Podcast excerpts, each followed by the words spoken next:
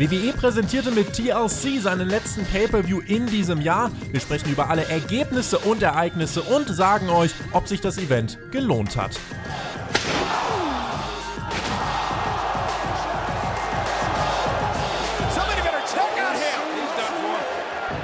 Der letzte WWE Pay-Per-View des Jahres stand an TLC 2020. Tischeleiter Stühle, quasi TLS, The Last Show, die uns hier erwartet hat. Eine, ja, feurige Angelegenheit am Ende tatsächlich. Äh, es wurde anstößig, ich habe gerade mit dem Björn in der Vorsprechung schon gesagt, so ganz PG war es nicht.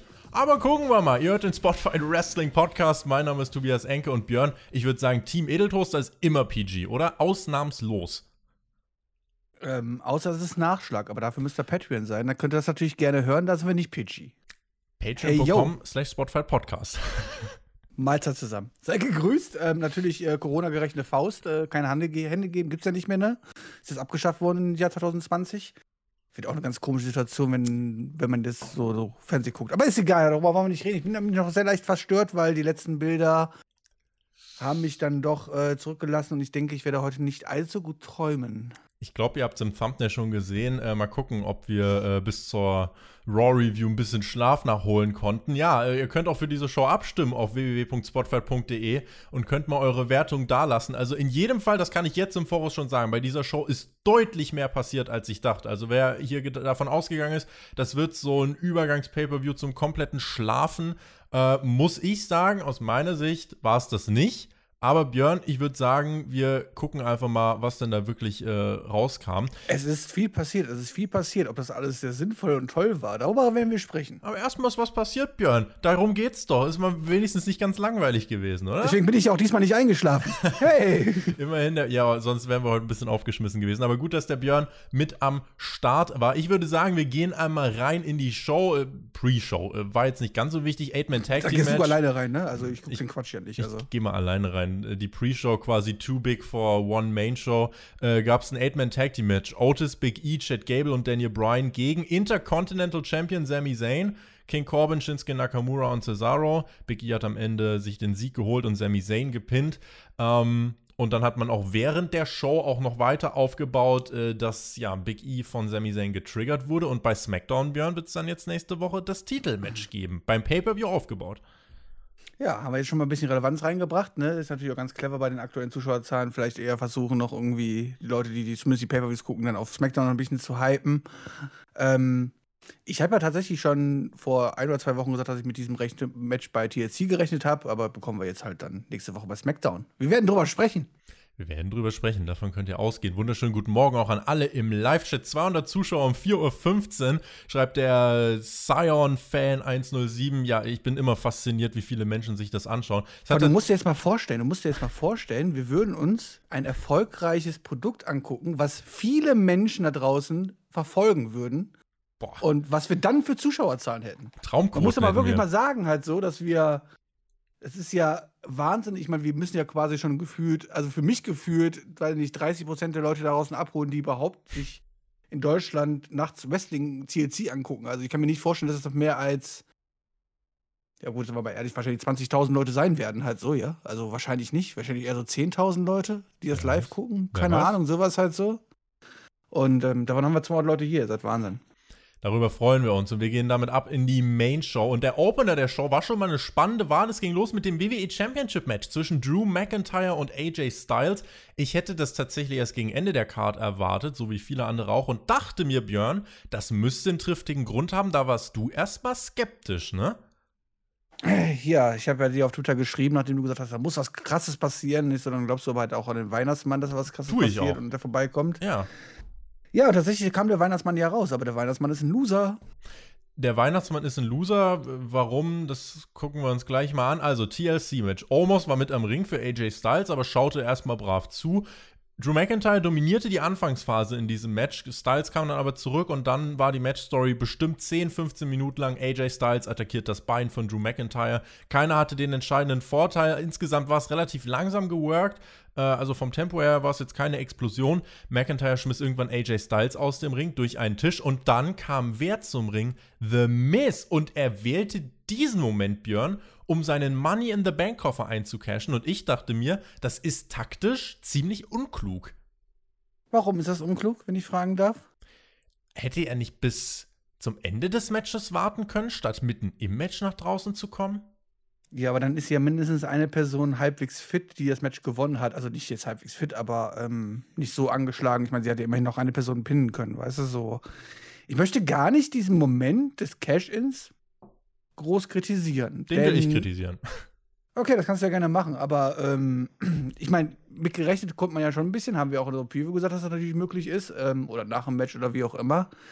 Man kann natürlich sagen, Mist sieht ein bisschen doof aus, weil ich meine, Omos war natürlich nicht ausgeschaltet. Ne? Das ist natürlich ein entscheidender Faktor gewesen hier. Ähm, ja, Mist kommt raus. Äh, Cashin läuft nicht so gut, wie gedacht hat, so, denn Omos ist noch da und trägt The Miss Richtung einem Tisch und lässt ihn dann einfach fallen. Ist eine Frage an dich. War The Miss zu diesem Zeitpunkt in irgendeiner Weise angeschlagen, ähm, außer Gefecht gesetzt oder irgendwie? Oder warum lässt er sich wie ein kleines Baby 20 Sekunden tragen, ohne dass er sich dagegen wehrt? Weiß ja nicht, was er Backstage gemacht hat. Vielleicht hat er so hart trainiert, dass er ja schon komplett aus der Puste war. Gut, das kann natürlich sein, halt so. Oder es ist die Angst vor Omos, wenn du halt auf dem Arm bist, das dann halt natürlich dann vor Angst erstarrst oder die, so. Die halt. Frage, Aber die ich mir gestellt habe, warum hat denn dann John Morrison nichts gemacht? Aber äh, lass uns erstmal vielleicht den Leuten erklären, was passiert ist. Also, wir hatten dann ein Triple Threat TLC-Match um den WWE-Titel. John Morrison hat sich brav außerhalb des Rings hingestellt und The Miz hat versucht, was zu machen, wurde aber von Omos einfach durch den Tisch plumpsen gelassen. Und äh, dann hat Omos äh, eine Stuhlattacke abbekommen von John Morrison. Äh, die Stuhl sehr gut gemacht wurde. Der Stuhl war perfekt präpariert, muss ich sagen. Der, der Stuhl ist dann gut. einfach geplatzt tatsächlich. Und das war gut gemacht, sah gut aus. Sah gut aus. Und dann hat Omos einfach John Morrison angestarrt und John Morrison ist weggerannt. Dann haben wir von denen nichts mehr gesehen. Es gab ein relativ spannendes Rennen für vier, fünf Minuten. Wer schafft es jetzt, den Titel abzuhängen? Alle waren auf Leitern und hatten ihre Finger irgendwie am Titel. AJ Styles blutete dann und wurde ziemlich brutal aus dem Ring geschleudert. The Miz fing sich einen Claymore-Kick ein und, äh, und am Ende gewinnt dann trotzdem Drew McIntyre nach 27 Minuten. Es ist einiges passiert. Kann dir aber sagen, warum ich den Moment dumm fand. Wenn ich die Möglichkeit habe, einzucashen, und äh, hier sehe jetzt, okay, AJ Styles hat eigentlich für 15, 20 Minuten lang das Bein von Drew McIntyre attackiert.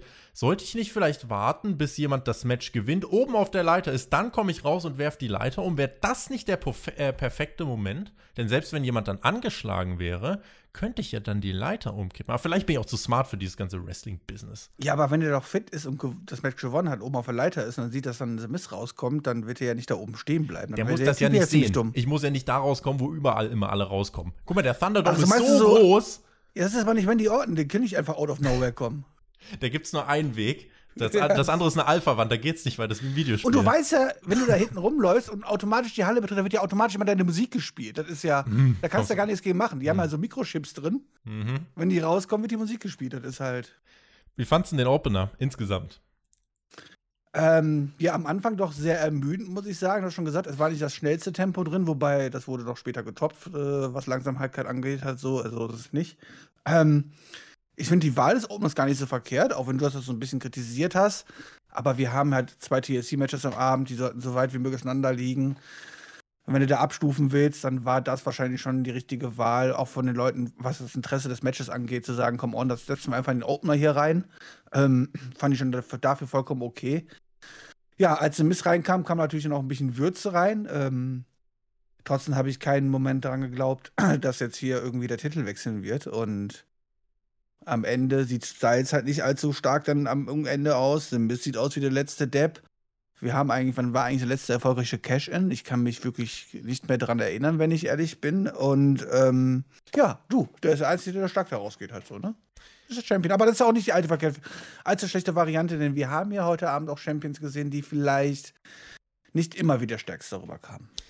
Die Match-Psychologie an sich fand ich in diesem Opener gut, dass AJ das Bein von Drew lange in den Fokus nimmt. Das ergibt Sinn, war hier in dem Opener aber das Problem, haben wir jetzt beide schon angesprochen, es war einfach zu lang und zu langsam. Und das hat hier ein bisschen, äh, für einen Opener war es ein bisschen fehlplatziert, weil der Opener soll direkt Feuer reinbringen. Hätten sie mal mit Main Event angefangen.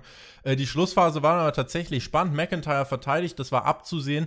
Der Cash-In, äh, der Moment war halt für mich dumm, weil äh, The Miss hier einfach wegkommt. Also ich finde, das ist der strategisch dümmste Moment, den ein Mann Money in the Bank Kofferträger wählen kann. Und wenn wir uns mal die Historie angucken, du hast ja gerade gefragt, von den letzten fünf War der Moment denn, war der Moment denn von Wallens bei WrestleMania in Anführungszeichen für dich dann cleverer, weil er hat ja quasi in den gleichen Moment eingecashed. Da lagen und, ja den, und da sagen wir heute einfach alle so, das war der beste Cash, den wir gesehen haben. Erfolg gibt da natürlich dem guten Herrn Rollins recht. Da lagen ein äh, toter Brock Lesnar, ein toter Roman Reigns im Ring. Äh, hier war es jetzt dann äh, natürlich so, dass The Miz natürlich auch noch ein absoluter Geek ist, was dazu kommt. Und wenn ich weiß, ich bin maximal unterlegen gegenüber Drew McIntyre und AJ Styles, dann sollte ich doch wirklich warten, bis beide komplett tot sind. Ansonsten warte ich einfach. Aber mitten in so einem TLC-Match, mittendrin, weiß nicht. Und dann vor allem John Morrison war einfach weg. Omos war auch einfach weg, hat mit dem Finish auch nichts mehr zu tun gehabt, weil du gerade gefragt hast wegen den Money in the Bank Gewinnern. Von den letzten fünf männlichen Money in the Bank Gewinnern haben vier es nicht geschafft, das Ganze in einen Titelgewinn umzumünzen. Baron Corbin, Braun Strowman, The Miz und Otis. Nur Brock Lesnar hat es geschafft und der hat den Koffer in einem Match gewonnen, in dem er nicht mal drin stand. Äh, insofern. Woran lag's? Woran lag's? Das kann ich dir genau sagen weil die WWE keine Gedanken sich darüber macht, in dem Moment, wenn der Koffer gewonnen wird, ja. was denn eigentlich damit angestellt wird und wie man damit dann weiter verfährt. Denn würde man das tun, würde man mit Sicherheit anders planen. Ja. Nur, man sieht halt immer nur diese Kurzfristigkeit halt so, oh, die letzten drei Wochen, da war der Otis ja over. Dann geben wir ihn doch einfach den Koffer und dann weiß keiner, was man damit machen soll. Und dann endet es sowas, wie wir jetzt gesehen haben. Das ist, ähm, das ist das Traurige. Das ist der einzige Grund, warum das so verläuft und warum auch die letzten vier Leute nicht erfolgreich eingecasht haben, warum man nicht vier der letzten genutzt, fünf, ja. äh, vier der letzten fünf nicht genutzt hat, daraus neue Stars und sowas zu kreieren, weil man sich darüber vorher keinen Gedanken gemacht hat vier der, also wenn wir gucken, von den letzten fünf männlichen Kofferträgern dann die Erfolgsquote 20% gerade mal mit dem Koffer. Das war mal, das war mal ein krasses Gimmick, der Money in the Bank Koffer. Leider im Moment eher so, ja, kannst du nicht wirklich viel mit holen. Äh, insofern muss man sich schon die Frage stellen, was hat WWE mit dem Koffer angefangen und auch der. Das äh, hype doch aufs nächsten Money in the Bank Paper. Total. Oder? Wenn ne? du weißt, aber so, aber zu yes. 20% sehen wir einen neuen WWE-Champion. Wer verhaut als nächstes? Ja, ja. Es ist halt ziemlich das dumm. Doch. Äh, der Insider-Account WrestleVotes hat auch dann auf Twitter geschrieben, Anfang des Tages war das, WWE hat vor zwei, drei Tagen angefangen, äh, sich Ideen äh, oder sich Gedanken darüber zu machen, ja, wollen wir Miss eincashen lassen und wenn ja, wie? Und daran merkst du schon diese Kurzfristigkeit, dass ähm, da kein langer Plan hintersteckt. Ansonsten, äh, es hat auf Twitter, hat der Andreas hat mir als Kommentar geschrieben, eine philosophische Frage wäre, wer ist der größere Vollpfosten? The Miz, äh, der mit dem Schwachsinn Geld verdient oder wir, die dafür bezahlen, den Müll ansehen zu dürfen. Äh, ich fand es jetzt nicht so dramatisch Einzel schlecht. für ihn. Also, ich, ich, fand den, ich fand den Opener nicht so dramatisch schlecht. The Miz ist aber jetzt tatsächlich, also äh, ich hätte ihn nicht als Champion sehen wollen. Das ist völlig in Ordnung. Also es geht klar, dass Drew McIntyre den Titel verteidigt. Äh, du hast jetzt gerade All-Time-Record-Lows, was die Ratings angeht. The Miz als Champion. Der Typ ist auch schon 10, 15 Jahre dabei. Ich glaube, der würde als Champion jetzt nicht die Kohlen aus dem Feuer holen. Deswegen ist das schon gut, dass Drew McIntyre hier Champion geblieben ist. Ich möchte an den Kommentarverfasser auf jeden Fall ausrichten, er hat den richtigen smarten Gedanken, aber er hat es nicht so weit hinterdacht, dass wir uns ja tatsächlich dafür bezahlen lassen, wir uns den Quatsch angucken und er quasi dafür bezahlt, dass wir uns das angucken, weißt du? Also Dankeschön dafür. Zum, zum, zum Glück. Ansonsten hätte ich hier die ein oder andere äh, Stunde vielleicht nicht investiert. Das zweite Match des Abends fand statt zwischen Carmella und Sasha Banks. Es ging um den SmackDown Women's Championship Titel. Der Butler von Carmella war wieder am Start und der fing sie auch direkt zu Beginn des Matches und warf sie auf Sasha Banks. Und der Referee schaute sich das an und sagt, ja, passt. Äh, Björn, guck mal bitte, du hast doch bei dir das Regelbuch. Schau mal bitte unterm Eingriffsregister 18b. Ich glaube, Drucksa Drucksache 27 ist das bei den Frauen da. Er hat sie nicht berührt, und, sondern nur berührt quasi mit der eigenen Kontrahentin, die er quasi auch die Gegnerin berühren darf. Ah. Und dann ist das vollkommen okay. Okay, gut. Danke, dass du das so schnell Da muss ich leider enttäuschen. Das war vollkommen, vollkommen richtig vom äh, Richter entschieden. Wir hätten, also wäre ich jetzt im Kölner Keller gewesen und hätte mich gefragt, hätte ich gesagt, ganz klar weitermachen. Okay, sehr gut. Dann haben wir jetzt den Videoassistenten äh, Björn äh, aus Wuppertal auch mit zugezogen und Kannst haben eine oben dann bei der Review später ein Fahr einblenden oder so. Ja, genau. Hier haben wir. Ich mach noch hier Zeichen, genau. Erstmal Videobeweise und dann. Äh, Sasha Banks kam relativ gut rein in dieses Match, hat auch schnell ein paar Nearfalls sich abgeholt, war auf dem Weg zum Sieg, aber erneut griff der Samoyer ein wieder vor den Augen des Referees, aber wie der Björn erzählt hat, ist das ja legal. Carmella landete schließlich im Bank-Statement, musste aufgeben, 13 Minuten. Ich kann es relativ kurz machen. Ich fand das Match insgesamt okay, auch für Carmella-Verhältnisse war ich positiv überrascht. Auch die ersten acht Minuten? Es war, es war für mich tatsächlich in Ordnung, auch die Titelverteidigung geht in Ordnung. Insofern, ich habe an diesem zweiten Match nicht viel auszusetzen. Äh, natürlich war es jetzt kein krasses Feuerwerk, aber äh, ordentliches zweites Match, fand ich.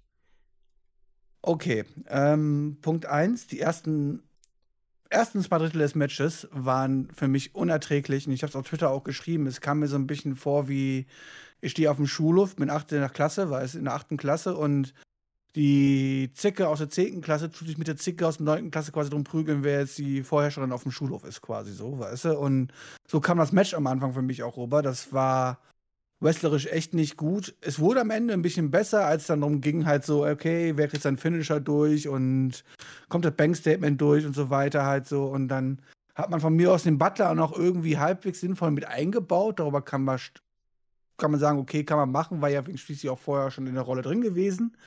Was ich mich frage, was sollte dieses ganze Bubbly-Gimmick? Haben wir jetzt nicht gesehen hier? Kam keine Flasche zum Einsatz Beschwör's oder irgendwas? Nicht. Wurde nicht, wurde nicht aufgegriffen oder so. Das ist halt quasi hat, sagt halt wieder, es ist vollkommen egal, was vorher passiert, ähm, ne? Äh, so kleine Details greift man dann halt nicht auf, weil es ist ja nur gereicht, wenn man es andeutet oder was auch immer und Kamella deswegen, Kamella damit nicht durchkommt und deswegen das Match halt nicht gewinnt oder so. Halt irgendwas halt so, ja. Ähm, ja, am Ende war es halt eine Schulhofschlägerei, die Sascha Banks gewonnen hat. Gratulation dafür. Mich hat es überhaupt nicht abgeholt. Ähm, ja, Schön, dass du es okay fandst. Das mit dem Bubbly kann ja noch kommen. Äh, ich kann mir vorstellen, dass es vielleicht da nochmal ein Match gibt. Also wir hatten jetzt zwei Matches, das eine bei SmackDown, das bei TLC. Beide hat Sasha Banks, nee, eins hat Sasha Banks verloren durch die Q, das hier hat Sasha Banks jetzt gewonnen. Dann will ähm, ich aber ein Bubbly on the Pole Match. Dann gibt es ein Bubbly on the Pole Match. Dann können wir echt mal drüber reden, ob Vince Russo wieder äh, bookt bei äh, bei WWE. Peter Watkins hat geschrieben, naja, Carmella hat vorher schon genug gewonnen und äh, seien das auch unwichtige Segmente gewesen, weil einer gefragt hat im Chat. Äh, Was hat sie denn gewonnen, Carmella, vorher? Was hat sie denn gewonnen? Seitdem sie zurück ist, hat sie da ein Singles-Match gewonnen? Nein, sie hat halt mit der Flasche auf Sascha Banks eingeschlagen. So reicht das manchmal, Björn. Okay. Ist manchmal genügend. Äh, insofern mal gucken, was da die nächste Herausforderin ist für, ähm, für Sascha Banks, ob es da mit der Geschichte jetzt hier weitergeht. Ich glaube eben tatsächlich, weil der Bubble hier nicht aufgegriffen wurde, dass es damit nochmal weitergehen könnte. Billy Kay war Backstage bei Asuka und bewarb sie als Partnerin. Also SmackDowns Billy Kay bewirbt sich bei Raw Women's Champ Asuka um den Partnerspot im Frauen-Tag-Team-Match. Äh, sie wurde nicht genommen. Ja, aber vielleicht hat sie das nur aus voll, vollkommener Verzweiflung getan, weil sie unbedingt von dem Kader weg möchte, weißt du? Vielleicht. Vielleicht will sie unbedingt äh, von SmackDown weg und will ihr volles Potenzial bei Raw Das war quasi entfalten. ein Hilferuf. Das war quasi ein Hilferuf. Ja, dann können wir drei Stunden Billy Kay bei Raw sehen. Wer hat Bock? Geil. Geil. Bitte drum. The Zombie-Player schreibt Billy Kay, bitte geh. Nun, nicht so fies ging weiter mit sagen? dem Raw. nett zu den Frauen hier. Es ging weiter mit dem Raw Tag Team Titelmatch. Das Hurt Business traf auf The New Day. Also Cedric Alexander und Shelton Benjamin gegen Kofi und Xavier Woods. Das Match haben wir bei Raw jetzt schon häufiger gesehen und es war genau das. Vier gute Performer im Ring stellen ein gutes Match auf die Beine, in dem es um einen Titel geht, der keine Relevanz besitzt in einer Division, welche, was Storylines betrifft, die Tiefe von einem Kronkorken hat. Insofern ähm, war das Match jetzt auch, also ich war jetzt nicht emotional oder so irgendwie hier drin. Tempo war aber gut. Kofi Kingston hat viel Zeit im Ring bekommen. Am Ende dann Cedric Alexander mit dem Lumber-Check und, wie von mir in der Preview auf Patreon tatsächlich auch getippt, der Titelwechsel. Mehr Gold fürs Hurt Business. Alexander hat den Pin wieder so ein bisschen unterschwellig gestohlen bevor er sich dann eingetaggt hat und den Lumbercheck zeigte. Äh, das ist die Storyline, die man hier im Hintergrund konstant weitererzählt. Björn, mehr Gold fürs Hurt-Business, das passt doch. Aber wie kann man eigentlich besser ein Match äh, vorher hypen, als, also kurz bevor es stattfindet, zwei Minuten vorher, als eine Backstage-Promo zu machen, wo sich nur der hinstellt und dann erstmal sagen, ja, was soll das eigentlich anders sein als die letzten 300 Male davor? Spannend, Björn. Also, wie kann man ein Match eigentlich besser hypen? Da habe ich gedacht, so, oh geil, jetzt bin ich aber gehypt drauf. Wird genauso wie die letzten drei Mal davor. Dankeschön, dass ihr mir das auch noch gesagt habt, halt so. Das ist ja echt spannend hier, was hier passiert. Ähm, ja, wir bekommen den Titelwechsel, das ist das Interessanteste am ganzen Geschehen daran, ja. Ähm, Andere Frage, die ich noch habe, die mich auch irgendwie an diesem Abend beschäftigt hat. Xavier Woods war da. Mhm. Kann ich bestätigen. Kofi war da. Kann ich auch bestätigen. Ich habe sogar am späteren Abend noch Big E gesehen. Hm. Die hatten mal eine Vergangenheit. Naja. Aber die sind ja in verschiedenen. Warum sind die nicht da irgendwie Backstage mal irgendwie aufeinander gelaufen, haben sich gegenseitig gehypt oder irgendwas? Ähm Also, wenn du in den Thunderdome kommst, gibt es halt links den blauen Gang und rechts den roten Gang. Wer in den roten ja. Gang geht, kann den Rest des Abends nie jemanden aus dem blauen Gang treffen. Das ist so verflochten alles. also wegen Corona, ne? Wegen genau, Corona. wegen Corona, genau, und wegen Roster-Splits. Eigentlich dasselbe. Ah, Virus, Roster-Splits, ja, alles dasselbe. Okay, dann verstehe ich das. Danke. Da, so, hätten wir das nämlich auch geklärt. Äh, Fokus wird jetzt hier langfristig, hoffe ich, auf Cedric Alexander liegen. Ähm, und dann wird sich, ja, halt irgendwann rauskristallisieren, wird er aus dem Hurt-Business wieder rausgeschmissen oder nicht. Jetzt haben sie aber alle erstmal Gold, Lashley mit dem US-Titel, Cedric Alexander und Aber macht das überhaupt keinen Sinn. Das macht doch gar keinen Was Sinn. Was macht denn oder? keinen Sinn, Björn? Zu dem, was wir vorher gesehen haben und was wir ja auch in der Preview schon besprochen haben, dass es ja eigentlich nur sein kann, dass es hier irgendwie das Hurt-Business ist, also mit Cedric Alexander irgendwie ein bisschen verstreiten und so halt, ne, wegen dem Standing und so halt. Und jetzt holt ihr auch noch den Pin und ist damit auch noch erfolgreich, also wollte man jetzt damit quasi darstellen, dass ähm, der Führer des Hurt-Business und Lashley und sowas und sein Tag-Team-Partner eigentlich umsonst skeptisch waren und er eigentlich sogar mit seiner Sache durchkommt, indem man sich da eintaggt und eigentlich sogar den Sieg holt? Das macht doch gar keinen Sinn, oder? Ja, oder nee. verstehe ich einfach das Storytelling heutzutage du nicht? Du verstehst das Storytelling nicht. Cedric Alexander ist hungrig und er wird alles tun, um den Sieg zu holen. Das Hurt Business sieht, okay, wir sind erfolgreich, aber wir müssen aufpassen. Wir müssen Cedric Alexander disziplinieren, damit Warum? er nicht, er ist doch erfolgreich gewesen. Damit er nicht damit. irgendwann mal mit so einer Aktion aus Versehen noch das Match kostet. Wenn dann zum Beispiel irgendwie Bobby Lashley schon ein Match gewonnen hat und Cedric Alexander noch nachsetzen will und dann wie Billy Kay irgendwie äh, eingerollt wird oder so. Das soll nicht passieren. Insofern, da ist nur smartes Management am Start, Björn. Ah, okay, aber ähm, ich verstehe es trotzdem nicht. Danke. Dann guck mal schön Raw, dann verstehst du diese grandiose Storyline. Okay. Randnotiz übrigens, äh, ich sage ja immer, dass das WWE-Roster zu alt ist. Weißt du, vor wie vielen Jahren Shelton Benjamin das letzte Mal einen Tag-Team-Titel gewonnen hat? Quizfrage auch an den Chat. Sieben. hm, nicht ganz. Achtung, es sind 17. Ah, knapp vertan. Bei der WWE? Wir. Bei der WWE. Okay. Ah, 17. Guck mal, Daniel Teichmann im Chat, 15 war gar nicht so weit, äh, gar nicht so weit entfernt. Es gab dann Werbung für den Rumble am 31. Januar, ist soweit in sechs Wochen. Dann gab es einen Videorückblick auf die Sammy Awards. Jetzt schon wieder Freude drauf, oder? Rumble ohne Zuschauer, einfach nur die Zahlen, die runterlaufen und dann künstlich von den WWE eingespielt, wie das runtergezählt wird und dann kommt ein fettes Comeback und sowas halt so und es kann keiner drauf reagieren. Hast du also schon, wie auf Twitter. Das ist aber. Äh, hast du schon einen Tipp? Heißen Tipp für einen Sieger beim Rumble? Beim Wumble? John Cena, nein, ich weiß es nicht. Da, da, da, Gab da noch mal ein bisschen Storyline-Aufbau für Sami Zayn und äh, Big E, weil Sami Zayn hat Backstage Kyler Braxton konfrontiert, die hat auf Instagram geheime Audioaufnahmen geleakt, die einen Ausraster von Sami Zayn nahelegten. Aber dann ging es erstmal weiter mit dem nächsten Tag-Team.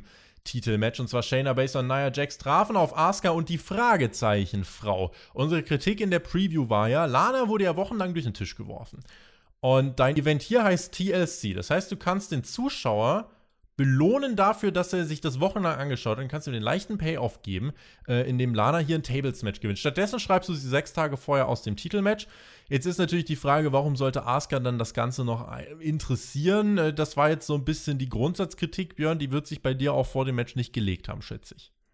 Ich meine, wir haben ja noch nicht erfahren, warum sie überhaupt mit Lana so fett befreundet ist, aber ich meine, schließlich kam jetzt ja eine Freundin raus, Worauf wir auch nicht wissen, warum eigentlich, oder? Und warum eigentlich so heiß und innig und was haben wir verpasst? Große Vergangenheit. Aber wir haben es vorausgesagt, wer rausgekommen ist. Wir haben es vorausgesagt, wer rausgekommen ist. Muss man mal dazu sagen, aber es war jetzt auch nicht allzu schwer, glaube ich.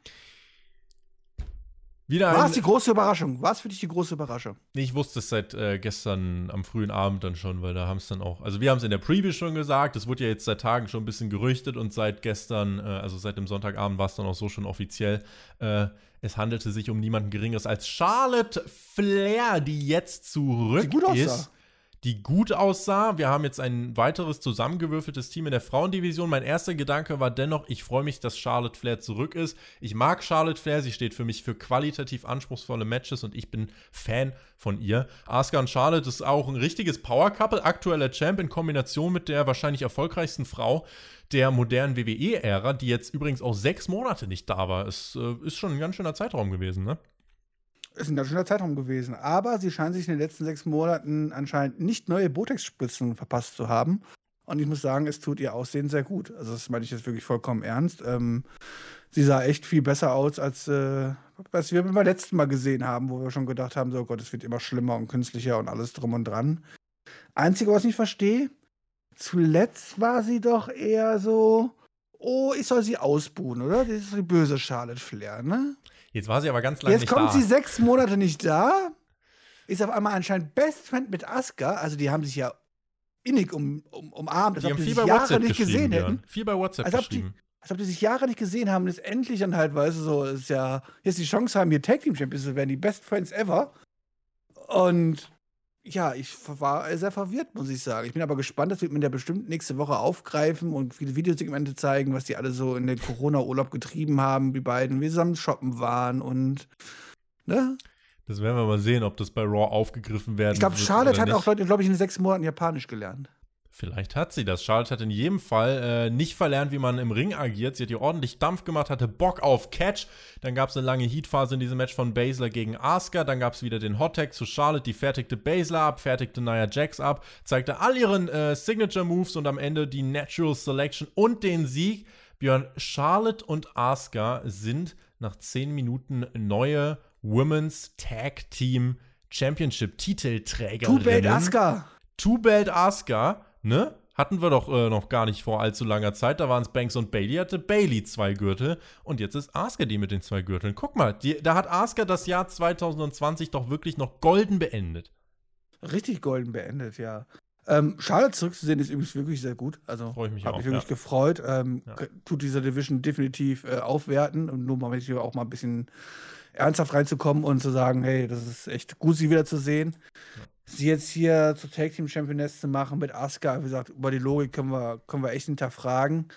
Und man hat auch hier meines Erachtens vergessen oder eine Chance vertan, die Story für Nia Jax gegen Baszler aufzubauen, die sie ja wahrscheinlich jetzt auch in Kürze in die Haare bekommen werden und alles halt so.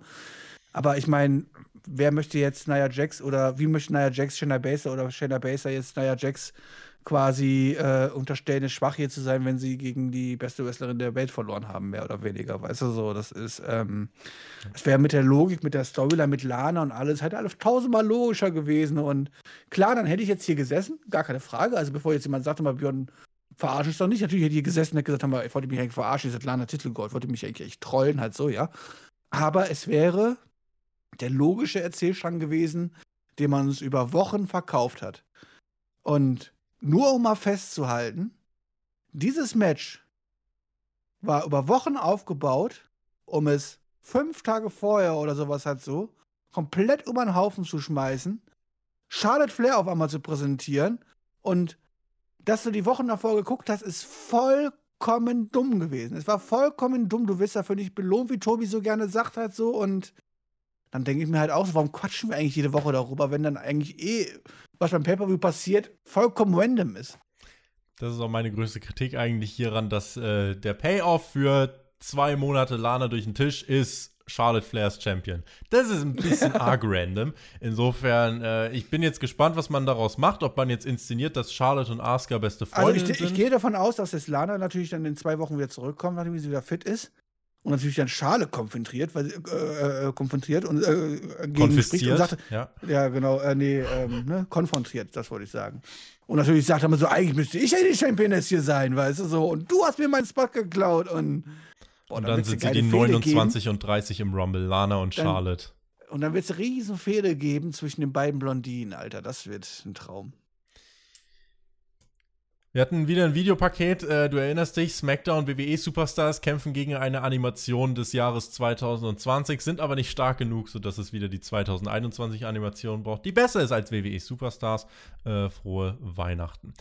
Danach ging es weiter, Universal Championship. Roman Reigns gegen Kevin Owens. Das zweite TLC-Match des Abends. Die Storyline war ja im Voraus, Kevin Owens musste einen Beatdown nach dem nächsten einstecken und Björn wurde verprügelt nach Strich und Faden. So sieht es nämlich aus. Das war die Storyline. Ich doch vorbereitet gewesen, hätte ich den Strich und Faden geholt. Er startete äh, hier fulminant ins Match, der gute Owens, attackierte Roman unerwartet direkt zu Beginn, aber ganz schnell griff Jay Uso ein und wir hatten eine 2 gegen 1 Situation. Owens kam erstmal ganz gut klar, äh, hat dann auch das Fußgelenk von Jay Uso mit einem Stuhl zerschmettert, hat Uso auch sogar durch, ein, äh, durch das Kommentatorenpult geschmissen mit einer Pop-Up Powerbomb, musste dann aber selber eine Powerbomb auf die Leiter schlucken, die von Michael Cole kommentiert wurde mit Was für ein Spinebuster durch den Tisch, wo ich dachte, Nein, Michael, das war kein Spinebuster durch den Tisch. Ähm, übrigens, ich dachte, hier ist spät, ne? 4.42 Uhr, dabei hat Michael Cole in der Primetime diesen Fuck-up sich geleistet. Reigns lachte dann irgendwann und meinte dann, ja, Owens jetzt komm, äh, hat Owens weiter fertig gemacht, dachte eigentlich, er hat das Match gewonnen, aber Owens wollte nicht aufgeben und Reigns dachte, Alter, jetzt geh halt endlich mal drauf. Es gab den Spear durch den Tisch, Owens meinte dann, du musst mich aber erst umbringen. Dann gab es noch einen Spear, diesmal durch die Barrikade. Allerdings nur mit Reigns und ohne Owens. Das war ein kleines Zeitfenster. Owens hat versucht, den Titel abzuhängen, das klappte aber nicht. Äh, Reigns kam nämlich nochmal in den Ring, aber Reigns wurde nochmal abgefertigt. Popper Powerbomb durch den Tisch. Dann kam aber wieder Jay Uso zurück. Ihr merkt, ich wiederhole mich und das war genau mein Kritikpunkt dann noch, dass es ein bisschen too much davon war. Und äh, dann am Ende, weil Jay Uso nochmal zurückkommt, äh, verliert Owens dann. Es gibt nochmal den Low Blow von Roman Reigns obendrein. Der hängt dann ganz lockerlässig den Titel ab, Björn, und verteidigt hier seine Universal Championship nach 25 Minuten, einem Low Blow und zahlreichen Eingriffen. Meine Kritik ist, das Beste an Roman Reigns als Heel war, er wurde viel anders dargestellt als alle anderen WWE-Heels. Hier waren mir zu viele Elemente von genau diesem typischen WWE-Heel-Zeug drin. Das waren mir ein bisschen zu viele Eingriffe. Äh, und das hat, ja, auf der einen Seite natürlich hat Kevin Owens richtig geholfen, wie er dargestellt wurde. Auf der anderen Seite fand ich fast, dass Reigns hier ein bisschen zu schwach aussah im Vergleich auch mit den letzten Wochen und Monaten. Ja, wenn man am Ende feststellt, was das Ergebnis ist, dann sagst du halt, okay, Kevin Owens sieht stark aus. Für was? Um dann in zwei Wochen gegen Bobby Lashley in drei Minuten zu verlieren wieder? Wird das ist halt, weißt du, so, ja, weiß ich doch nicht. Von mir ist irgendjemand anders halt, so ist mir wurscht. Also, weißt du, so. aber das, ich meine, sonst könnte man ja daraus was machen, gar keine Frage. Aber ich weiß, dass es jetzt viele da draußen geben wird, die sagen werden: Hey Björn, das war doch echt cooles Match. Action, Action, Action, coole Moves, viel kaputt gegangen, alles drum und dran. Ja, das sind aber auch die Leute, die halt in einen mega schlechten Actionfilm ins Kino gehen und freuen, wenn alles explodiert und bum, bum, bum. Es gar keiner der Story gab und danach rausgehen und sagen, was war ein toller Film. Also ist alles explodiert und Action habe ich gehabt, wenn alles, was dann mit der Storyline zu tun hat, wenn man überlegt, was wir jetzt auch hier die letzten Wochen gesehen haben. Was war denn die Darstellung der letzten Wochen? Kevin Owens sagt halt so, ich bin unbesiegbar und ich werde kämpfen, bla bla bla. Ähm, Reigns sagt so, ey, ja, aber deine Familie wird darunter leiden, wie viel Schmerzen ich dir zufüge, nach dem Motto halt so, und hat die Familie mit reingezogen. Dann wurde immer dargestellt, dass wenn Jay Uso kommt, dann macht der Kevin Owens ihn kaputt. Hat er kein Problem mit. Aber wenn der Reigns kommt, dann ist es halt äh, Nummer viel zu hoch für ihn und gibt halt auf die Fresse halt so. Und ich werd, er wird nach Schrichterfahren verprügelt. Und was erzählt man jetzt in diesem Match? Genau das Umgekehrte, dass quasi Reigns eigentlich zu schwach ist, Kevin Owens zu besiegen. Und jetzt Jey Uso Und der jetzt die Hilfe von Jey Uso dafür braucht, halt mhm. halt so. Und dann denke ich mir halt einfach nur, wollte mich eigentlich verarschen. Eigentlich hat man alles am Anfang in den ersten zwei Minuten richtig gemacht, als nämlich Jey Uso dazu kam und Kevin Owens ihn einfach abgefertigt hat, sein Bein kaputt gemacht hat. Man hat Jey Uso rausgebracht und da habe ich gedacht, wunderbar. Das hat man eigentlich logisch erzählt, gar keine Frage halt so. Der Eingriff von, von, von der USO hat jetzt keinen großen, Einfluss auf das Match, in Anführungszeichen. Aber das, was man die letzten Wochen erzählt hat, hat man auch hier dargestellt. Reigns hat wieder einen Grund, auf Jey Uso sauer zu sein, weil er seinen Job nicht gemacht hat. Nee, was stellt man stattdessen da? Dass halt Jey Uso 20 Mal zurückkommt, Reigns es nicht schafft, alleine dieses Match zu beenden, jedes Mal irgendwie froh ist, dass er die Hilfe von Jey Uso dazu bekommt und so. Und ich denke mir einfach, so sind wir jetzt in der verkehrten Welt. Ich meine, Reigns ist doch der dominierende Champion, der letzten Monate auch so dargestellt worden ist, man alles richtig gemacht hat. Und jetzt ist es auf einmal so ein Heel, der wieder einfach nur Hilfe von seinem kleinen Bruder braucht oder seinen kleinen Cousin in dem Fall braucht oder was? Er ist doch der Head of the Table, oder? Ist er nicht der Tribal Chief? Sagt er ganz oft. Und warum wird er hier dargestellt wie jemand, der im zweiten Klasseabteil sitzt? Der Kevin hat uns im Chat geschrieben, um mal was Positives beizusteuern. Äh, es sind fünf Tische kaputt. Er glaubt, es sind fünf Tische kaputt gegangen. Die letzten Jahre sind bei TLC nicht so viele kaputt gegangen, Björn. Also, das ist doch auch schon mal ganz schön. Prost. Viele Tische sind kaputt gegangen. Äh, Yannick hat auch geschrieben, er fand die Eingriffe nicht so schlimm. Ähm, ich muss sagen, die Eingriffe waren halt hier, genau auch wie du es gesagt hast und wie ich es gerade schon eingangs erwähnt habe, das, genau das war der Unterschied, warum Reigns vorher richtig cool war, weil es war ein Heel, der aber nicht diese ganze äh, feige Scheiße gemacht hat, sondern er halt wirklich einfach stärker war als der Rest. Und das kannst du ja auch machen. Äh, aber hier in der Storyline äh, war es dann leider, ähm, ja, oder in dem Match war es dann leider ein bisschen too much. Bei Owens ist Wie jetzt gesagt, das. Fight Owens Fight. Gar keine Frage, das hat man dargestellt und sowas Ja. halt so. Aber die, Patrons haben ja auch meine Preview dazu gehört. Er war aber halt auch nur, nur dazu aufgebaut. Null. Er Ja, war ja. null dazu aufgebaut, jetzt hat man ihn quasi dimensional stark dargestellt, gegenüber auch die letzten Wochen, die man in dieser Storyline verkauft hat, Ja. in diesem Match. Und hat natürlich präsentiert, so, okay, Kevin Owens ist ein richtiger Fighter, gar keine Frage. Und ich schwöre, es wird keine zwei oder drei Wochen dauern und er wird eine Weekly-Niederlage kassieren gegen irgendjemand random halt so und das ist alles vergessen. Ich hoffe, dass genau das nicht passiert, weil Owens könnte von dieser. Nie das ist eigentlich der klassische Fall, wo jemand verliert, aber trotzdem gestärkt herausgehen kann, wenn es ein Follow-up gibt. Also wenn die nächsten Wochen darauf aufbauen, wenn man weitermacht, wenn man Owens jetzt auch Siege gibt, große Siege gibt. Ähm, und damit meine ich nicht einen Sieg gegen King Corbin oder so. Insofern mal gucken, was Owens jetzt in den nächsten Wochen und Monaten macht. Für Reigns könnte es jetzt in Richtung Rumble dann zu Daniel Bryan gehen. Für Mania gibt es Gerüchte in Richtung Goldberg. Ich habe so ein bisschen Angst, dass so dieser mega-Topstar Reigns, den ich so richtig krass gefeiert habe in den letzten Wochen und Monaten, dass man da im Image ein bisschen was verändert. Ich hoffe, aber äh, ich täusche mich und äh, dass die, diese typische WWE-Heel-Schablone wird jetzt nicht angewendet. Insofern ähm, schauen wir mal, was da passiert. Ich hoffe, WWE knüpft bei Owens an. Ansonsten war das Match selber, äh, fand ich noch mal unterhaltsamer als das TLC-Match ganz, im- ganz am Anfang im Opener, weil hier war auch wirklich, äh, also es sind viele Sachen kaputt gegangen, es war abwechslungsreich, hier war Tempo Ja, drin. war ein cooler Actionfilm. War ein Genau. cooler Actionfilm, den man gezeigt hat. So, man Ja. darf halt nur die Story nicht hinterfragen. Und Ja. ich bin halt jemand, weißt du, Jungs, mir wäre lieber gewesen, wären zwei Tische weniger kaputt gegangen und man hätte aber hier klar das verkauft, was man auch die letzten Wochen verkauft hätte. Und ähm, wie du sagst, ich habe jetzt schon ein bisschen Angst, dass man ja Waynes in eine falsche Richtung reindrückt halt so. Und ähm, für mich ist das halt auch wieder so ein Punkt, wo ich einfach sage, wieder wird der Zuschauer hier nicht, für das belohnt, was er sich eigentlich die letzten Wochen angeguckt hat. Und das ist eigentlich ein großes Problem. Und dann fragen die sich, warum die Leute unter der, unter der Woche nicht mehr einschalten und nur noch 1,5 Millionen Leute WWE gucken.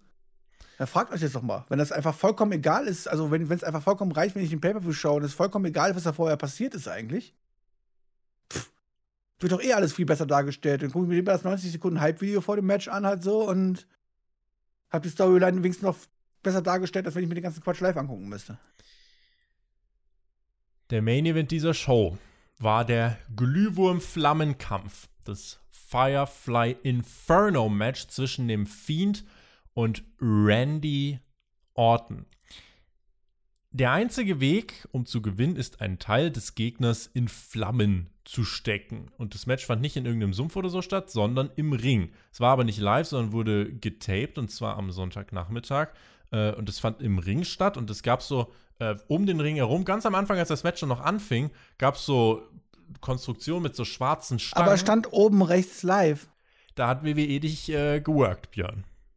Ich habe mich halt nur gefragt, wie haben die das geschafft eigentlich? Ich meine, die haben gerade eben die ganze Halle zerlegt. Ich meine, die müssen sie neu aufbauen. In der Zwischenzeit haben sie auch eine Konstruktion aufgebaut, warum auf einmal so viele Stangen da sind und keine Ahnung was. Und dachte mir so, die wollen mich doch hier verarschen, oder? Die wollen nicht Ist verarschen. es, re ist es rechtlich okay, was zu übertragen, wo man oben rechts live hinschreibt, Björn, was gar nicht dem, live ist? Bei dem False Advertising, was wir, Björn, WWE hat dir zu Mania gesagt, Roman Reigns trifft auf Goldberg, um dir dann in SmackDown in 20 Sekunden in der Grafik zu sagen, nee, wird doch Braun Strowman. Insofern, ich glaube, über den Live-Fauxpas können wir jetzt, äh, können wir wahrscheinlich hinwegsehen. ich fühle mich betrogen. ich möchte mein Geld zurück vom WWE Network. Dann Ich klag zahle gar nicht dafür, ne? Geh, Scheiße. geh, geh vors Gericht. Ähm, die Sache, äh, das Match startete und es gab kein Feuer. Bis der Fiend dann irgendwann nach drei, vier Minuten, da gab es dann Sister Abigail gegen Randy Orton und dann hat er einmal den hier gemacht und äh, es werde Licht und plötzlich hat alles gebrannt. Äh, angenommen, er hätte das nicht gemacht, Björn. wie hätte Randy Orton jetzt das Match gemacht? Hätte er sich jetzt Feuer und Stock holen, äh, hätte sich jetzt irgendwie Stein und Stock holen müssen oder wie wäre das dann gegangen? Also wenn ich ganz ehrlich bin, ich habe da eine Kritik da auf Twitter ja auch gelesen und ähm, wir können darüber reden, warum der Fiend die Kraft hat, die ganze Halle in Flammen zu setzen mit seiner Magie, keine Ahnung, was halt so, ja. Und es wurde auch später noch dargestellt, dass das Feuer quasi auf seine eigenen Schmerzen des Fiends reagiert halt so, ja. Hm. Aber zu sagen, Randy Orton hätte das Match ja nicht gewinnen können, kann er nicht einfach auch ein Feuerzeug in der Tasche haben? Er könnte ein Feuerzeug in der Tasche haben, aber hat also sorry, die Lösung ist doch sehr, wenn die ganze Die Lösung Arena ist doch jetzt sehr einfach, oder? Also ich meine, hat es bei früheren Inferno-Matches Feuer außerhalb des Rings gebraucht, damit Leute in Flammen gesetzt werden? Nein. Auch nicht unbedingt. Nein, der Ring hat gebrannt außenrum, schon. Beim letzten, das war aber, das war ja nicht, das war ja nicht, das war ja ein Inferno-Match, also nicht um die Leute anzuzünden, sondern einfach nur um die Leute im Ring zu halten. Aber ich meine, es wo es um Match darum ging, dass man Leute anzündet, da haben die ja auch jetzt nicht von Anfang an Feuer überall gehabt und konnten deswegen das Match nicht entscheiden. Also die Kritik ist Blödsinn, der hat einfach ein Feuerzeug in der Tasche, fertig aus. Ich, ich fand, der Fiend hatte einen Wettbewerbsvorteil dadurch, dass er die ganze Arena in Flammen stecken konnte. Insofern. ja, das muss man natürlich hinterfragen. Also, warum muss es Charakter. Ich meine, hat er das schon, hat er Kane aufgefressen und hat das geerbt oder was, dass er jetzt auch Feuer quasi beeinflussen kann? Und Auf Twitter hat uns jemand den Kommentar geschrieben: Jetzt kommt das Fuck-Finish im Main Event, Inferno-Match und das Feuer fehlt. Das war noch äh, bevor dann Bray Wyatt sich dazu dazu entschieden hat, äh, Licht anzumachen. Ähm, wa was ist denn hier passiert? Also, Orton wurde dann, äh, also der Fiend hat versucht, Orton zu verbrennen, hat nicht geklappt, hat sich einen Gürtel genommen, hat den auch in Flammen gesteckt äh, und wollte Orton damit schlagen, hat auch nicht geklappt. Und dann nahm er sich eine Spitzhacke. Ich wollte, ich wollte ja. sagen, ich wollte, ich wollte ja, erst kritisieren, halt so, haben wir, ähm, es kann doch nicht sein, dass Bray White oder The Fiend versucht, Wendy Orton mit der Spitzhacke zu erschlagen, oder? Ich meine, zu töten quasi. Aber nach dem, was am Ende passiert ist, muss man natürlich sagen, ist das natürlich eigentlich nur Notwehr gewesen. Ne? Erinnerst also, du dich, wie wir vor anderthalb Jahren hier saßen und ein Hell in a Cell Match abgebrochen wurde, in dem, no, in dem DQ oder No Contest, weil ein Vorschlaghammer benutzt wurde? Korrekt, ja. diese Firma. Ähm, ich muss aber ganz klar sagen halt, ne, ich meine, du erzählst mit dem Female Strategy von gerne weiter und sowas halt so, aber ich bin da irgendwie hundertprozentig bei dir, was du auch auf Twitter geschrieben hast. Ich war schon nach der ersten Minute des Matches so abgefuckt, nachdem ich schon wieder gesehen habe, okay, jetzt fangen wir schon wieder an mit Fiend, No-Selling und alles drum und dran, weil also so, wenn die Orten schlägt zu und der Fiend lacht einfach nur und ich wusste schon recht, vor welche Richtung es geht und dachte mir einfach nur, genau das ist das, was ich 2020 nicht mehr im Wrestling sehen möchte. Und der Fiend ist für mich sowas von durch gewesen. Und am Ende kann man natürlich sagen, habe ich meinen Payoff bekommen. Mhm. Aber, auch, aber auch über den müssen wir noch sprechen. Warte mal ab. Medium Rare, sage ich nur. Ähm, dann wurde hier der Schaukelstuhl von Bray Wyatt, der wurde dann hier hingestellt. Der hat ihn dann auch einfach komplett in Spiritus äh, zugegossen und hat dann so, so, eine, so eine Line gezogen und hat Randy Orton in den Stuhl gesetzt und wollte dann Randy Orton verbrennen. Aber er hat eine Benzinline gezogen. Eine Benzinline. Die das jetzt nicht hören, weil die das jetzt nur hören, weil es nicht, nicht die Bilder gesehen haben, die Paper nicht gesehen haben. Denken, Moment, der Fiend hat sich zwischenzeitlich eine Line gezogen, was? Ich glaube, der muss sich eine Line ziehen, so durch wie der ist. Dann hat er versucht, Randy zu verbrennen, hat aber nicht geklappt, weil Randy sich gerade noch so bewegt hat. Dann hat der, äh, der Stuhl war dann plötzlich voller Blut auch einfach. Also einen Schnitt später war der Stuhl dann einfach rot. Äh, der Fiend wurde dann von Randy Orton, wurde attackiert, hat aber nicht geklappt. Es gab stattdessen den Genickbruch und Mandible Claw, bis Orton gesagt hat, Leute, ist mir eigentlich egal, ich nehme den Fiend jetzt und drück den einfach ins Feuer. Und genau das hat Orton gemacht und auf einmal brennt die Jacke vom Fiend den juckt das aber nicht. Der rennt in den Ring zum coolsten Visual dieses tatsächlich das coolste Visual dieses Abends, eines der coolsten Visuals dieses Jahr bei WWE. Ein brennender Fiend schluckt einen RKO von Randy Orton im Ring. Ja, alle die Kritik beim Fiend und so weiter und so fort, ich bin da kritisch genug, aber das sah cool aus. Das sah cool Definitiv. aus. Definitiv. Ja. Definitiv sehr, sehr coole Bilder, sehr, sehr cool gemacht halt so. Absolut. Und in dem Moment, das Match ist doch gewonnen, oder? In dem Moment hat Randy das Match gewonnen, ja. Weil es geht ja nur darum, irgendeinen Körperteil irgendwie in Flammen zu setzen. In dem Moment hatte Randy Orton das Match gewonnen. Mhm. Der Fiend hat kurz gebrannt, auch nur am Rücken. Das konnte man alles, konnte man alles noch wunderbar verkaufen, ganz kurz und sowas halt so. Hätte man nicht einfach Schluss machen sollen. Dann hätte man nicht ganz so viel zu meckern gehabt, vielleicht. Es war dann aber nicht vorbei. Also Orton hat das Match dann eigentlich gewonnen, aber es hat ihm nicht gereicht. Und dann ist er, und dann haben wir halt wirklich, also es gab gestern eine Meldung, das wird jetzt auch auf dem News-Kanal die Tage auftauchen, dass das USA Network jetzt zum Beispiel gesagt hat, naja, WWE, die Quoten sind scheiße, versucht sie mal mit ein bisschen brutaleren Sachen. Jetzt könnte man überlegen, okay, was könnte man machen? Vielleicht hier und da mal einen kleinen Blade-Job, vielleicht einfach die Promos ein bisschen härter. Und WWE so, hold my spiritus, wir zünden einfach unsere Charaktere im Ring an und verkohlen die mitten im Ring. Denn Randy Orton übergießt den Fiend mit Spiritus, nimmt sie ein Streichholz und dann liegt da halt der, äh, der Fiend, äh, Spoiler, es war nicht der Fiend, es war eine Attrappe. Äh, und es war der Fiend. Es war der, hoffentlich war es der Fiend, der Fiend ist tot und kommt nie wieder. Ähm, und dann wurde der da verbrannt und dieses Bild, ihr habt zum Thumbnail gesehen, also so skurril, wie der da einfach liegt, wirklich wie so eine verkohlte Leiche, medium rare durchgebrutzelt wird auf dem heißen Stein und einfach Schwarzbild, Ende vom Pay-Per-View. Und das war's. Und das ich war's. Mein, wir können da jetzt, wir können da jetzt wirklich drüber lachen, ne? Also wir können da jetzt wirklich drüber lachen. Ja, der hat einfach den Fiend verbrannt und rein optisch hat man das wirklich sehr schön dargestellt, muss ich sagen. Das war schon cool gemacht, gar keine Frage. Also das musst du erstmal so produzieren halt so, ja. Ähm, deswegen war natürlich auch alles vorher aufgezeichnet und so, aber das hat man echt schon gut gemacht, da hat man auch viel Aufwand betrieben, auch gerade, man weiß ja auch, es wird in Amerika nicht anders sein, aber Feuer in der Halle nutzen und all so Sachen halt so, da brauchst du echt große Sicherheitsmaßnahmen und alles drum und dran und so, weißt du, so. Da haben sie sich echt Mühe gegeben, alles drum und dran. Aber ich weiß, ich werde jetzt was sagen. Eigentlich muss es ja für mich cool sein, weil wir sagen, okay, das sah echt krass aus und sowas halt, das bleibt uns jetzt im Kopf jetzt halt so als Bilder, ja, gar keine Frage. Mhm. Aber sagt die WWE nicht seit 15 Jahren, wir versuchen ein Produkt zu machen, was auch gerade für Kinder und sowas ausgerichtet ist und alles drum und dran. Und ich stelle mir jetzt vor, so wie die WWE das möchte, ich sitze mit meinem achtjährigen Sohn, gucke mir das Wrestling dort an, der übrigens den lustigen Clown ja anfeuern soll, weil das war ja der Face, muss man nochmal dazu sagen. Und am Ende bekommt er zu sehen, wie er bei lebendigem Leib im Wrestlingring verbrannt wird. Und nicht nur so ein bisschen, okay, der Arm fackelt mal so ein bisschen, so wie man das gemacht hat bis, bis zum AKO halt so, ja. Sondern man hat quasi stellt er mal so, liebes achtjährige Kind, das ist das, was wir uns vorstellen, was für dich Entertainment ist. Und ich bin mir ziemlich sicher, weil ich damals, wo ich damals acht Jahre alt gewesen bin und angefangen mit Wrestling gucken und sowas halt so, da gab es auch schon Undertaker und der war schon spooky genug für mich halt so, ja weil der konnte sich teleportieren und so, da hat man ja auch schon hinterfragt und der lebt auf dem Friedhof und so, weißt das war schon krass, weißt du, so. Aber hätte mir ja damals gezeigt, wie man Menschen bei lebendigem Leib im Ring verbrennt und meine Mutter hat das gesehen, die hat sofort den Fernseher ausgemacht und mir sofort verboten, jemals wieder Wrestling zu gucken. Also PG war es nicht. Ich glaube, darauf können wir uns einigen. PG war es nicht. Ähm, ich muss sagen, also ich fand es jetzt in erster Linie gar nicht so krass schockierend. Ich muss tatsächlich sagen, ich war in erster Linie, als ich es gesehen habe, habe ich so gedacht. Ja, weil du bist ja auch ein erwachsener Mann, der genug schon Horrorfilme und sein Leben und alles gesehen hat, so. Aber der kleine Kind hat seinen glücklichen Clown im Ring verbrennen sehen. Naja, aber jetzt kritisieren wir ja immer, dass WWE zu kinderfreundlich ist. Jetzt macht WWE was, was nicht kinderfreundlich ist.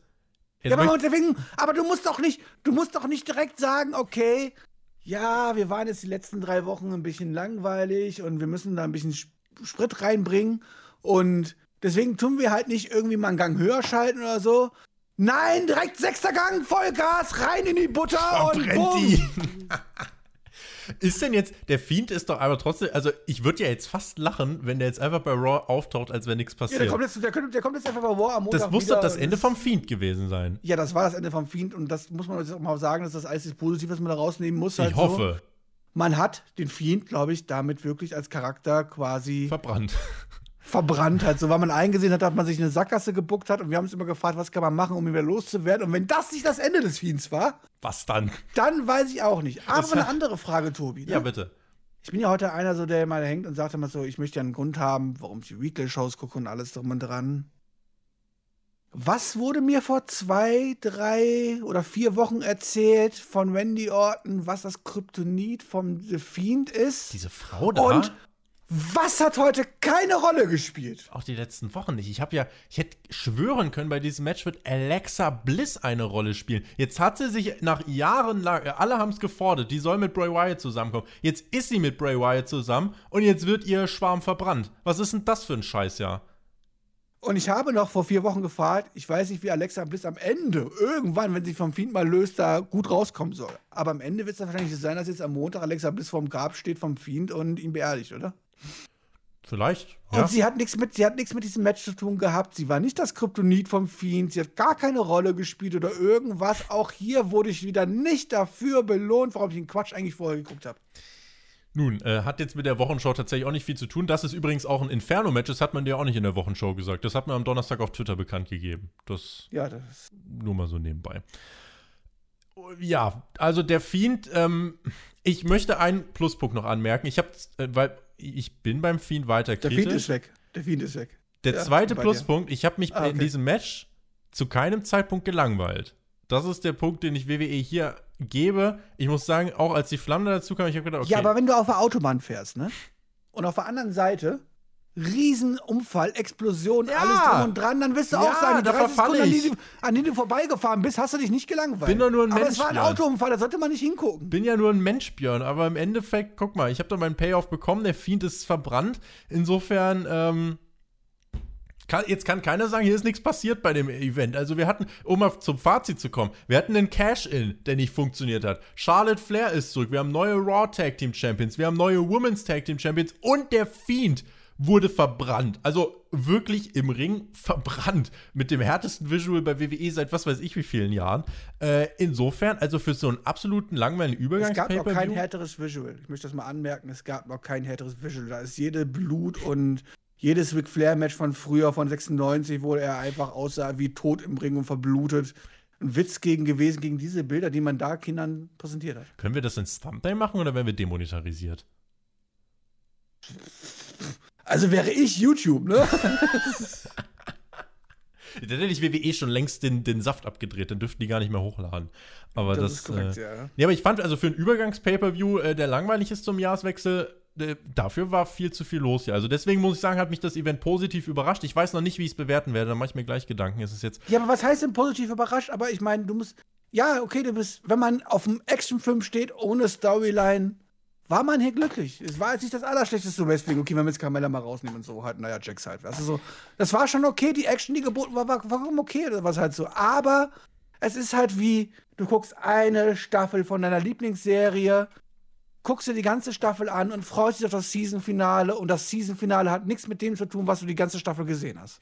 Schreibt mal bitte eure Punkte jetzt in den Chat von 10. Ich habe hier schon von Dennis Liebing gesehen, 7 von 10. The Zombie Slayer hat geschrieben 6,5 von 10 wenn ich jetzt irgendwas mit Punkten und so weiter machen müsste und wenn ich jetzt auch, ich muss ja jetzt einfach davon ausgehen, wie fühle ich mich bei dieser Show, dann muss ich sagen, der größte Kritikpunkt an der Show ist, dass Storylines, die im Voraus aufgebaut worden sind, nicht so die allergrößte Rolle gespielt haben. Das, was hier beim Event selber passiert ist, ich fand kein Match unterirdisch. Ich fand, es gab Highlights, durchaus, es gab große Momente und deswegen tendiere ich hier schon irgendwie zu, also schlachtet mich, aber schon so 6,5, vielleicht sogar, weil der Fiend verbrannt wurde, eine 7. Ich weiß ja nicht. Also 6,5 komme ich vielleicht mit klar, aber ich muss sagen, ich habe dieses Event geschaut und wenn ich das vergleiche mit den anderen Events, die wir bei WWE dieses Jahr so geschaut haben, äh, gab es schon deutlich deprimierendere Nächte. Und insofern, äh, Björn, ich hau eine 6 raus. Ich hau eine 6 raus. Ja, wäre ich jetzt in Dortmund in der Westfalenhalle und hätte mir eine Deutschland-Hausschau angeguckt von der WWE, würde ich hier auch 8 von 10 Punkten der geben. Der aber meine Hausschau verbrannt. Weil halt die Hausschau nichts mit den Storylines zu tun hat und sowas halt so, dann würde ich da auch 8 von 10 zu geben. Aber da ich mir hier ein Storytelling-Produkt angucke, was mir zumindest so verkauft wird, muss ich dieses, bewerte ich dieses auch viel mehr als krasse Matches, krasse Matches und krasse Spots und krasse Action im Ring. Das sage ich ja auch immer wieder, dass mir das viel wichtiger ist. Also, ich hätte hier auf viele Spots verzichtet, wenn man mir dafür eine logische Geschichte erzählt hätte. Und deswegen bin ich hier bei 5 von 10.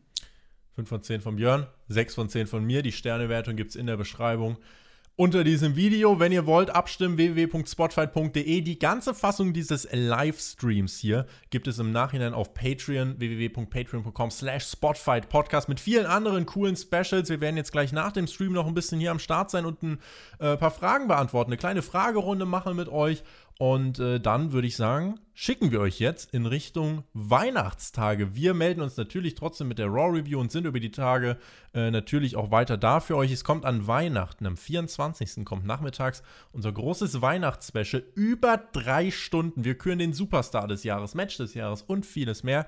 Björn, ich freue mich drauf. In diesem Sinne. GW. Podcaster des Jahres ist auch dabei beim Weihnachtsspecial. GW genießt Wrestling. Der Björn darf euch jetzt in die Nacht schicken. Äh, und ich freue mich auf äh, viele weitere tolle WWE Pay-Per-Views im Jahr 2021. Bleibt uns gewogen, bleibt gesund. Hoffe, eure Familie bleibt auch gesund, feiert gesund und ruhig Weihnachten. Bis dahin, macht's gut. Auf Wiedersehen. Ciao. Ja, solltet ihr tatsächlich wirklich nur die Pay-Per-View-Reviews hören, dann schämt euch. Schaltet nämlich auch ein, wenn ich und Tobi uns hier die Mühe geben, auch die Weeklies zu gucken und sowas halt so und über Stories zu reden, die dann bei keine Rolle spielen. Also da solltet ihr schon dabei sein. Aber für die Leute, die wirklich nur die Pay-Per-Views hören, ähm, ja, auch an die einen guten Rutsch, kommt gut rüber. Und vor allem das Wichtigste, das sollte jedem klar sein, ist es eigentlich immer gewesen, aber gerade, glaube ich, nach diesem Jahr, ist halt die Gesundheit. Ähm, und alle anderen, wir hören uns ja noch ein paar Mal, von daher, reingehauen.